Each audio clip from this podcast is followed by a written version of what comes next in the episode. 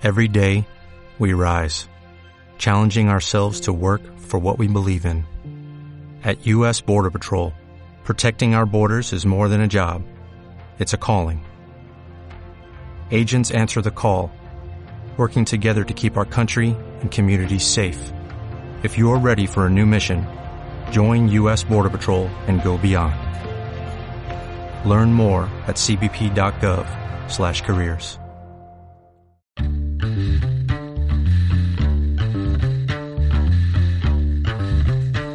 Welcome to Inside the World,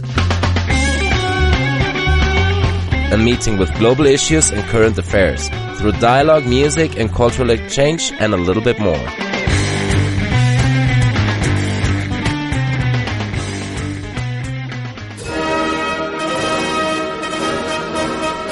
Good morning. Welcome back to Inside the World. It's a pleasure to be with you guys. It's a pleasure to be with you, Carlos. Um, again, in this program, especially with this uh, cycle of programs that we have been discussing and analyzing the neo-realism movement. Mm, today, we're going to turn our sight to a, a very important director, one of the most uh, relevant directors in this movement, Federico Fellini. We had the chance to, to review the life and the filmography of Vittorio De Sica, then Roberto Rossellini. But today we're going to go in deep with Federico Fellini because, you know, it's considered one of the most influential directors of, of this movement and especially because perhaps the time in which he developed these stories, the, the, the, movies, was a period of transition that, in certain way, opened the gates to a new movements.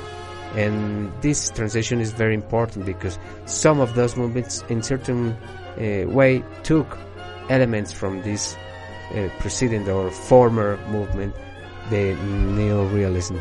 Welcome, Carlos. How are you doing? Uh, ready. That's right all you are saying is, is clear. We are facing, we are checking the life of one of the most interesting directors of Italian cinema. And I can talk about all the history of cinema because uh, several movies that this guy made are in the in the best films that we can say in in every list. Those films none, were not just uh, I don't know commercial films, but we're talking about art. And when we talk about art, we say because this guy was a caricaturist at the beginning.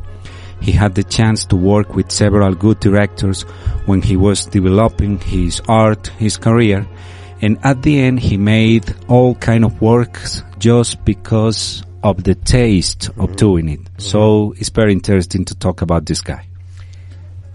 Fe- Fellini, in certain way, was very well known because he was able to like combine blends fantasy and baroque images with earthiness, and the stories are plenty of. Uh, I mean, while the other former directors like Vittorio De Sica and Rossellini were analyzing the social context in which in which they were developing the stories, Fellini go deep. I mean, he focused on the individual on the person, on the subject that is living and suffering and and experimenting those those situations. Yeah, so he was more experimental and he was more graphic than the others. Yeah, we're talking about realism as the, at the same time, but here we're talking something uh, I don't know more. Uh, more bigger than yeah, the other things. But realism from the perspective of the individual. That's right. That's right. So for the Strada, the Dolce Vita, Dolce Vita, and uh, some other stories that we can mention to you guys later in, in, in, the, in the, next segment of the program uh, to suggest you uh, a couple of stories that you can watch. But they he focused on, on, on the person who is living this isolation, see, this situation of hopeless or I don't know that were part of this time that Italia was living after World War II. Yeah, that's right. He was kind of experimental as mm-hmm. well when he was making movies because he was relating that situation from the perspective of a person but at the same time was was showing the situation of humans in all the world at the same time. and that that uh, I mean perspective helped him to be recognized as a, uh, as a innovative director from that time. no? So well, we're going deep, but before keep talking about Federico Fellini, we're going to listen to the first musical guest of, of the day. It's a surprise. So then, after following that, we're going to go deep and analyze more about this important director and suggest you a couple of movies that you can watch at home.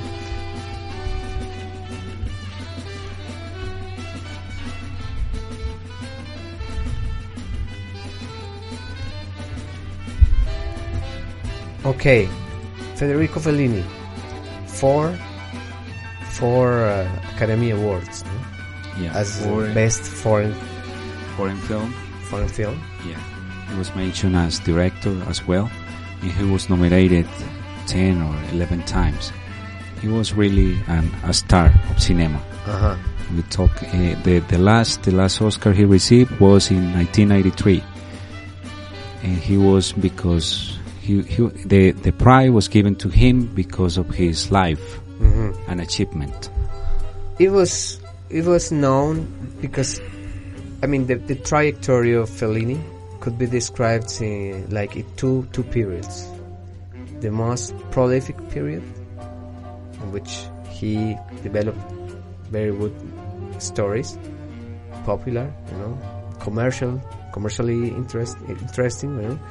But a second period in which he became more like an independent director and he took distance from these commercial you know films and but in both periods there's something in a special relationship with this director and the critics Yeah, You know? that's right. We Yeah, could say that the first period gave him the opportunity to make what he did in the second period. Mm-hmm. He was kind of a rich man. He mm-hmm. was, he has the enough wealth to make the things he wanted to do.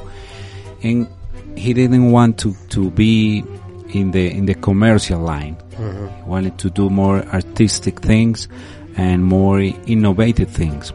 He, we could say something like, I, I would like to make, to, to say a quote about him. That is the, the visionary is the only true realist because he as as the way he he saw cinema is because uh, he had the possibility i mean every director has the possibility to to realize or to make the dreams come true. Mm-hmm. Even if we are talking about realism and stuff like that every time you do a movie you are making your dreams come true because you're putting what you had in your mind into into reality. He was able to, to say that. The, the visionary is the only true realist. yes. But in certain way realist and and surreal of course. Because as we mentioned before uh, I don't know I I read something but Fellini was a follower of Carl Jung you know Yes, Carl Which Gustav Jung. Yeah. yeah, which is a an important you know figure in the psychoanalysis. it's uh, yeah. The guy has very strange quotes. You know. so this is why, for example, stories like eight and a half in Italian, Otemeso, you know, uh, it's a like a surrealist comedy drama. But the story is really interesting because it is based on a director that he's experiencing like a, a creative stuck, you know, a creative block yes. he's stuck in ideas he's not able to figure out more ideas and he's suffering and he's experimenting something inside him. Something that goes beyond the, context the elements the resources but is more uh, related with the barriers the blocks that he has imposed to himself and that allow them that doesn't allow them to allow him to create and to develop, and that tension that's that right. he's suffering Yeah. inside, you know, he's and I think that you know, you know, or you have uh, read about this situation because creative people have the same problem all the time. When we talk about the blocking, the uh, an artist, we could say that uh, I don't know, a writer, a painter, all these people have this kind of problems. So he was just, I don't know, uh, showing to other people the problems that the artists normally deal with, you know, because they have this problem, and it's a common problem. It's not a strange thing. and uh, in, in some other stories like the Strada, uh, the the resistance of a person to accept that he's able to express and to feel uh, uh, love, uh, uh, and these blocks, these barriers that doesn't allow him to express that, and he realized that he was able to do but when when, when he's late when when the, the people the person that that uh, that is uh, you know the, the center of his attention dies dies you know he's uh, th- that's why we mentioned at the beginning of the program that that Fellini goes uh, to those ideas and yes, I, and it helps to recreate the situation with the use of uh, isolated scenes, dark scenes, or in, in certain way, you know. Mm, for example, in La Strada, they filmed the story in isolated passages. I mean, isolated roads where there were no houses, no landscapes, no it's nothing. like a desert or something. Yeah, like a desert. In order to represent what? In order to represent the, the Loneliness the of people, that yeah. this guy When you are with Quinn- yourself. Yes. okay, I, I was checking something about La Strada, and it was in a in a biography. They say something like uh, La Strada is it's it's a classic, you know, but uh, La Strada and Il Bidone and Le Notti di Cabiria. I'm talking about uh, three movies. They were movies where uh, Fellini was trying to show something. It's like uh, Fellini explored how how an unfor- unforgiving world greets innocence. You know, on those three films, they are trying to to relate this, to show this to people, and that's the thing you were saying at the beginning. You are talking about realism, but not in the outside, but in the inside. but, but those perspectives, maybe the, the attempt to know ideas, uh, were really critic criticized by the by the critics, obviously. So there's a couple of critical, uh, I don't know, film criticals or Yes. critics, and and they were so hard with them with Fellini. Yeah. They were very really hard. I mean, uh, there was a, a, f- a first one, Pauline Kael expressed something like, okay, um, like the stories of Fellini are like tasteless, something like that. I mean, Yes. and he he's daring to deal with with forces that, that he's trying to understand, but he's not catching the, the, the full sense of that. And the stories are Yeah, he like didn't find them boring. interesting. No, he was he wasn't I don't know uh, catch. Well, he wasn't catch by the movie. Fellini says something like, "No critic reading about the film Mm-hmm. could say more than the film itself." Although they do their best to make us think the opposite. You know, he didn't like the critics. Didn't like the critics because he says something like, "Okay, I'm making a movie. I'm talking about my dreams. I'm talking about my vision, mm-hmm. and I'm just putting it there. You can see it if you want, yes, but you can talk only about the movie. You can say anything different But- about that. But I think it is nice from Fellini i that that he felt kind of passion for what he did for, what- for what he did, and this is why he didn't pay attention to that, and and that I think it is for for the current directors that they lack of that. I mean, they're always trying to responding to the critics, and they're trying always to responding to the market, and they forgot to do stories or to create stories based on, the, on on they want, on what they want, and what they like, or on what is their passion. And I think there's something remarkable on Fellini because he he, th- he then he turned to independent films. Nevertheless, they weren't commercial at all, and they were uh, commercial successful. But he still did it. I mean, in, because it is something that he wanted to do. I mean, Yeah, I think he was faithful with himself. Because uh, maybe because uh, Fellini wasn't a rich guy at the beginning, but he had the opportunity to work in different uh, in different spaces of the art. I'm talking about uh, he was a caricaturist. He worked in radio as well. He was he was a screenwriter. He worked with Roberto Rossellini at the beginning Yeah. as a screenwriter, and he had the opportunity to make his first movie and maybe his five or five, four or five movies. The, the first movie he did were, uh, I don't know, a success, successfully, Yeah. and he had the opportunity to make the things Yes. he wanted to do he after this. do. I, you mentioned something. He was even a drawer. No, he had to draw the Flash, Flash Gordon. Yeah. the Flash Gordon car, uh, cartoon. Car- cartoon, but it was in a time where in Italy they, They didn't have relation. They didn't have relation with other countries, so they didn't receive the, the Yeah. magazines the magazines. or the comics. Uh-huh. So someone someone told Fellini, okay, you do the the, the cartoons, The while we change the Yeah. situation. Because yeah, the Italian government in the in that time banned you know this uh, cartoons from the USA. So Yeah. they s- they had to create it by themselves, and they called uh, Fellini to do. Yeah, and he was a fan of Mm-hmm. American cartoons. Because uh, Little Nemo, for example, Little Nemo was his his Okay. was his uh, favorite cartoon, and he had an admiration for the artist who created this this cartoon.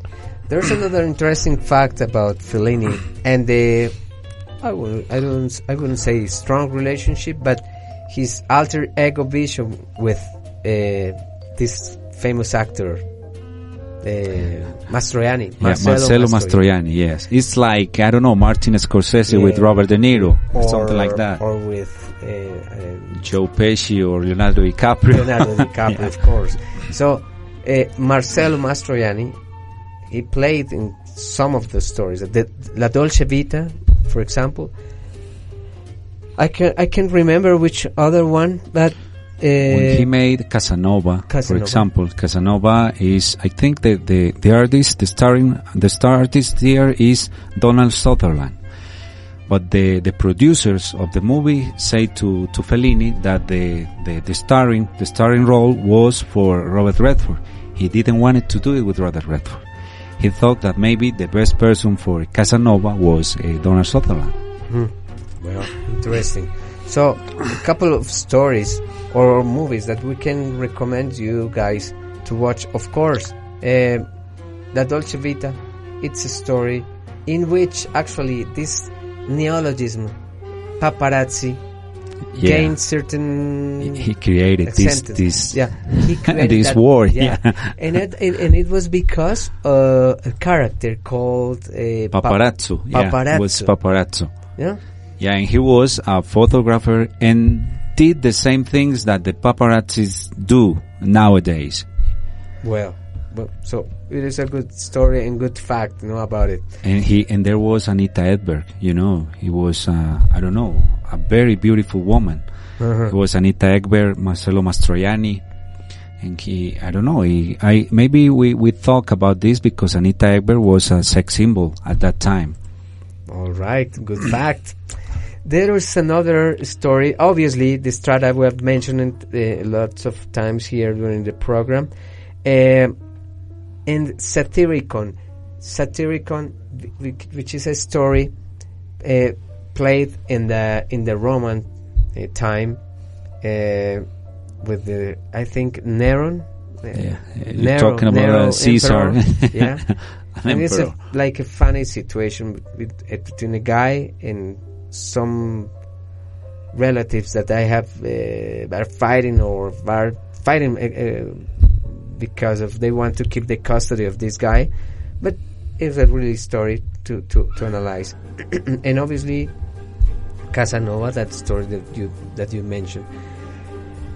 In order, t- maybe see maybe the legacy. If we can mention the legacy of of Fellini, mm, perhaps uh, if I had the chance to read, the the the, the perspective, the story, the um, progressive uh, use of, of the character as the center of the story, not not the, the use of a landscape or the use of the uh, specific time in history, but the the focus on a specific person of on his on the on people's insights, you know, something like that talking about the insights of the people.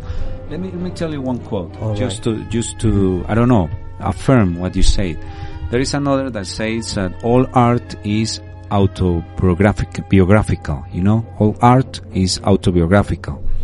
It's because I don't know. Every time you make a movie, you are showing part of yourself. You know, the way you see. And maybe in the in the several programs that we have made, we have had the opportunity to check uh, many directors' lives, and we can see that the vision is very different. Even if we are talking about, uh, I don't know, a business, an art. It came to my mind. One example, one one clear example of of Fellini's influence are Tim Burton's movies, especially, for example, stories like Big Fish. Big fish. Yeah, Yeah. that's right. Big Fish is a story in which the the story is based on one single person. I mean, and the and the and, and his surroundings, but not the tension, but the the way he figured out his life, and the way he was able to, in certain way, combine fantasy and realism, and. Uh, and, and getting to the point that you as a spectator can't differentiate what was real and what was fantasy. And this thing with dreams with fantasy with what's real and what is not are part of the things that Fellini used to deal with. That's and right. there's a perfect example. Uh, some other uh, directors uh, I mean David Lynch, you know, have cited Fellini's influence on the on their work, and we analyzed it at the beginning. You know, That's right. Eraserhead, for He was you know, he was obsessed with obsessed dreams and and, the, and the things you can see right there. and even for me, if I'm not, oh, perhaps I'm just thinking, the stories of Aronofsky are plenty of them. I mean, uh, Black Swan, uh, um, there's another one that I want to I want to see if I I don't know. Uh, this is from uh, Lars von Trier, uh, the Antichrist Yeah, stories like that. You know? And it's a mixture of lots of situations that is part of the unconsciousness. So, ver- very good, you know, influence in. I, don't know. I w- we wouldn't end mm, talking about this prolific director. Let's invite the second musical guest, and then we can finish by suggesting you maybe some of their movies and su- and to maybe close this uh, neorealism cycle. Yeah. can stop talking about I- Italians for the moment, yeah, and we can start talking about I don't know French Yeah. cinema.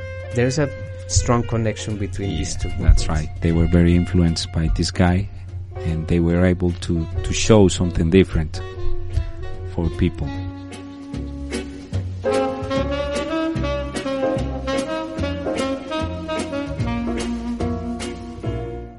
Let's finish. He received a posthum Oscar, no?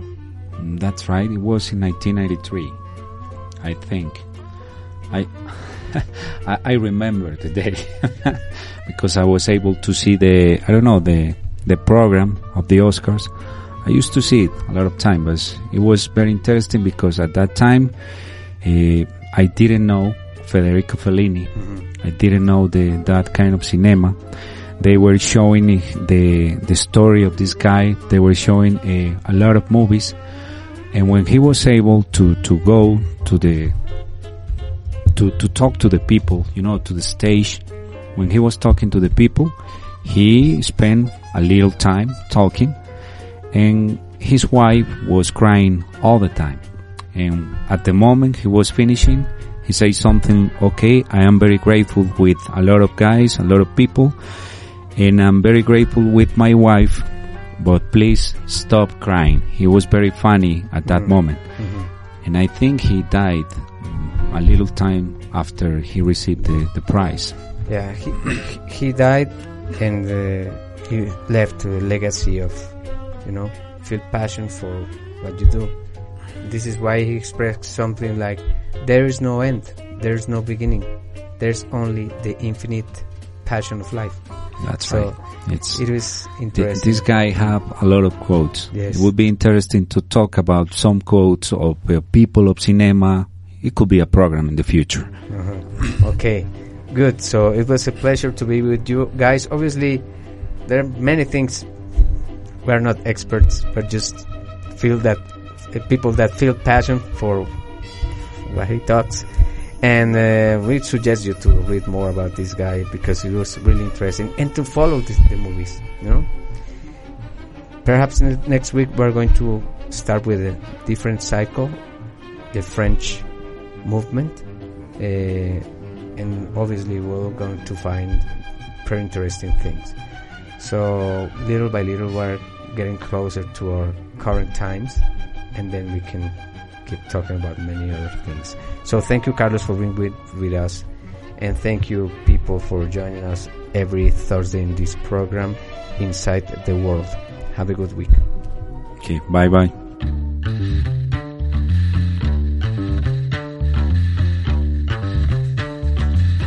Inside the World.